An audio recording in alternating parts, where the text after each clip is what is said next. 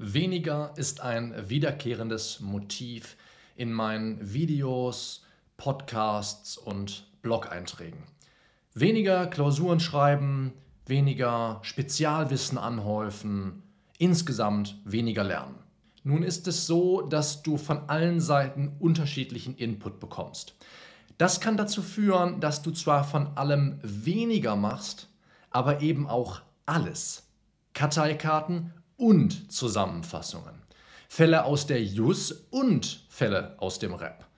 Aktuelle Rechtsprechung und die Klassiker aus den 50er Jahren. Vormerkungswidrigkeit der Verfügung Anyone. Dir wird somit eine Vielzahl von unterschiedlichen Aktivitäten nahegelegt, die dir dabei helfen sollen, dich effektiv auf deine Prüfungen vorzubereiten. Sobald du versuchst, all diese gut gemeinten Ratschläge in die Tat umzusetzen, wirst du früher oder später mit etwas konfrontiert, das ich als Aktivitätsfalle bezeichne.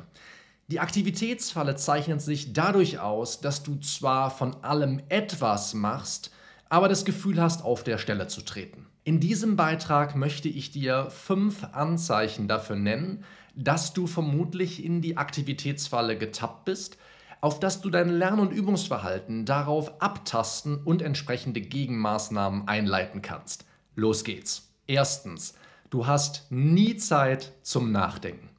Reflexion sollte einen enorm hohen Rang in deiner Prüfungsvorbereitung, allerspätestens in deiner Examensvorbereitung einnehmen.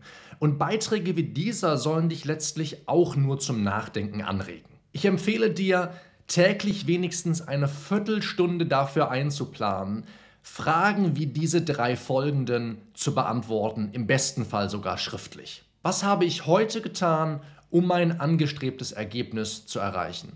Was kann ich morgen tun, um mein angestrebtes Ergebnis zu erreichen und welche bevorstehenden Hindernisse könnten meinen Fortschritt dahin verlangsamen? Zweitens, du arbeitest mittags durch und machst abends nicht vom Endeffekt dazu gleich mehr Gebrauch. Zu wenige Pausen mindern einfach deine Leistungsfähigkeit.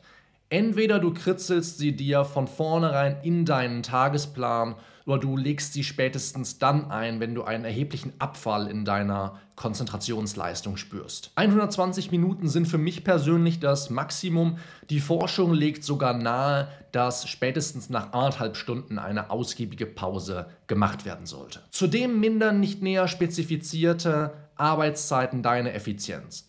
Wenn du den ganzen Tag dir einreden kannst, dass du ja noch Zeit habest. Dann kommst du nie in den Genuss der letzten Viertelstunde vor 17 Uhr oder wann auch immer dein Arbeitstag enden soll, Geistesblitze und andere gewinnbringende Erkenntnisse zu haben. Das ist das, was ich als Endeffekt bezeichne. Drittens, du hast keine Zeit für dein Privatleben. Ganz simpel, aber umso wichtiger. Wenn dein Privatleben nicht oberste Priorität hat, welche Chance besteht dann, frag dich ganz ehrlich, dass der Rest deiner Prioritäten Sinn ergibt? Wofür all das Lernen? Viertens, du tust ständig Dinge, die auch jeder andere tun könnte, der nicht Jura studiert. Dazu gehören vorrangig auswendig Lernen von Prüfungsschemata, Definitionen und Meinungsstreits. Dafür benötigst du keine Juristinnen und Juristen. Du bist besser bedient, wenn du dich auf die Dinge konzentrierst, die nur du tun kannst. Um das herauszufinden, was das ist, kannst du dir vor allem die drei folgenden Fragen stellen. Sind zur Erledigung dieser Aufgabe, die ich mir nun vorgelegt habe, besondere Skills, spezifisches Know-how oder juristisches Fachwissen notwendig? Nützt die Erledigung dieser Aufgabe meiner Nachwelt und oder wird theoretisch durch ihre Erledigung gesellschaftlicher Mehrwert geschaffen? Können nur Personen mit meiner Kompetenz diese Aufgabe erledigen oder kann das auch der berühmt-berüchtigte dressierte Affe? Wenn du mehr als eine dieser drei Fragen mit einem klaren Ja beantworten konntest, dann ist die Wahrscheinlichkeit groß, dass die Aufgabe tatsächlich nur von dir erledigt werden kann. Du darfst also gerne mit ihr fortfahren. Und zu guter Letzt, fünftens, du fühlst dich von minderwertiger, trivialer Arbeit überwältigt. Echte Arbeit ist fordernd, ohne überfordernd zu sein. Echte Arbeit ist lohnenswert, schwierig und erweitert deine Komfortzone. Bei Studierenden besteht leider seit jeher die Tendenz, sich von der Quantität der Arbeit und nicht von ihrer Qualität überwältigen zu lassen. Deshalb lass mich dir drei völlig legitime Möglichkeiten nennen, Überforderung effektiv zu begegnen. Verwende ein einziges Lehrbuch für die Erarbeitung aller zivilrechtlichen Themen, zum Beispiel Plate oder Medicus und formuliere dir eine Karteikarte pro Seite. Erstell dir eine einzige Karteikarte mit der vermeintlich wichtigsten Information aus einer Seite Lehrbuch. Und mit Hilfe dieser erstellten Karteikarten fragst du dich morgens als erstes aktiv ab. Besorg dir 100 Originalklausuren. Wenn du dich auf die Zwischenprüfung vorbereitest, schau, dass du wenigstens 50 Altklausuren zusammenkriegst wenn du dich aufs Examen vorbereitest, dann richte den Fokus auf 100 Originalexamensklausuren. Sonst wirst du nichts brauchen. Analysiere nun von diesen 50 respektive 100 Klausuren überall den Bearbeitungshinweis, die Fallfrage oder die Fallfragen und den Sachverhalt. Im Anschluss entwirfst du zumindest ein grobes Prüfungsprogramm, schreibst also alle Anspruchsgrundlagen auf, alle subjektiv öffentlichen Rechte, die verletzt sein könnten, alle Straftatbestände. Maximal erstellst du eine Gliederung und dann vertiefst du die Schwerpunkte der jeweiligen Klausur anhand von Aufsätzen oder einem Kommentar. Entwickle direkt aus dem Gesetz zu den wichtigsten Normen den Normen, die dir immer wieder begegnen, die du immer wieder benötigst. Das kann eine simple Frequenzanalyse ergeben, welche Normen das sind.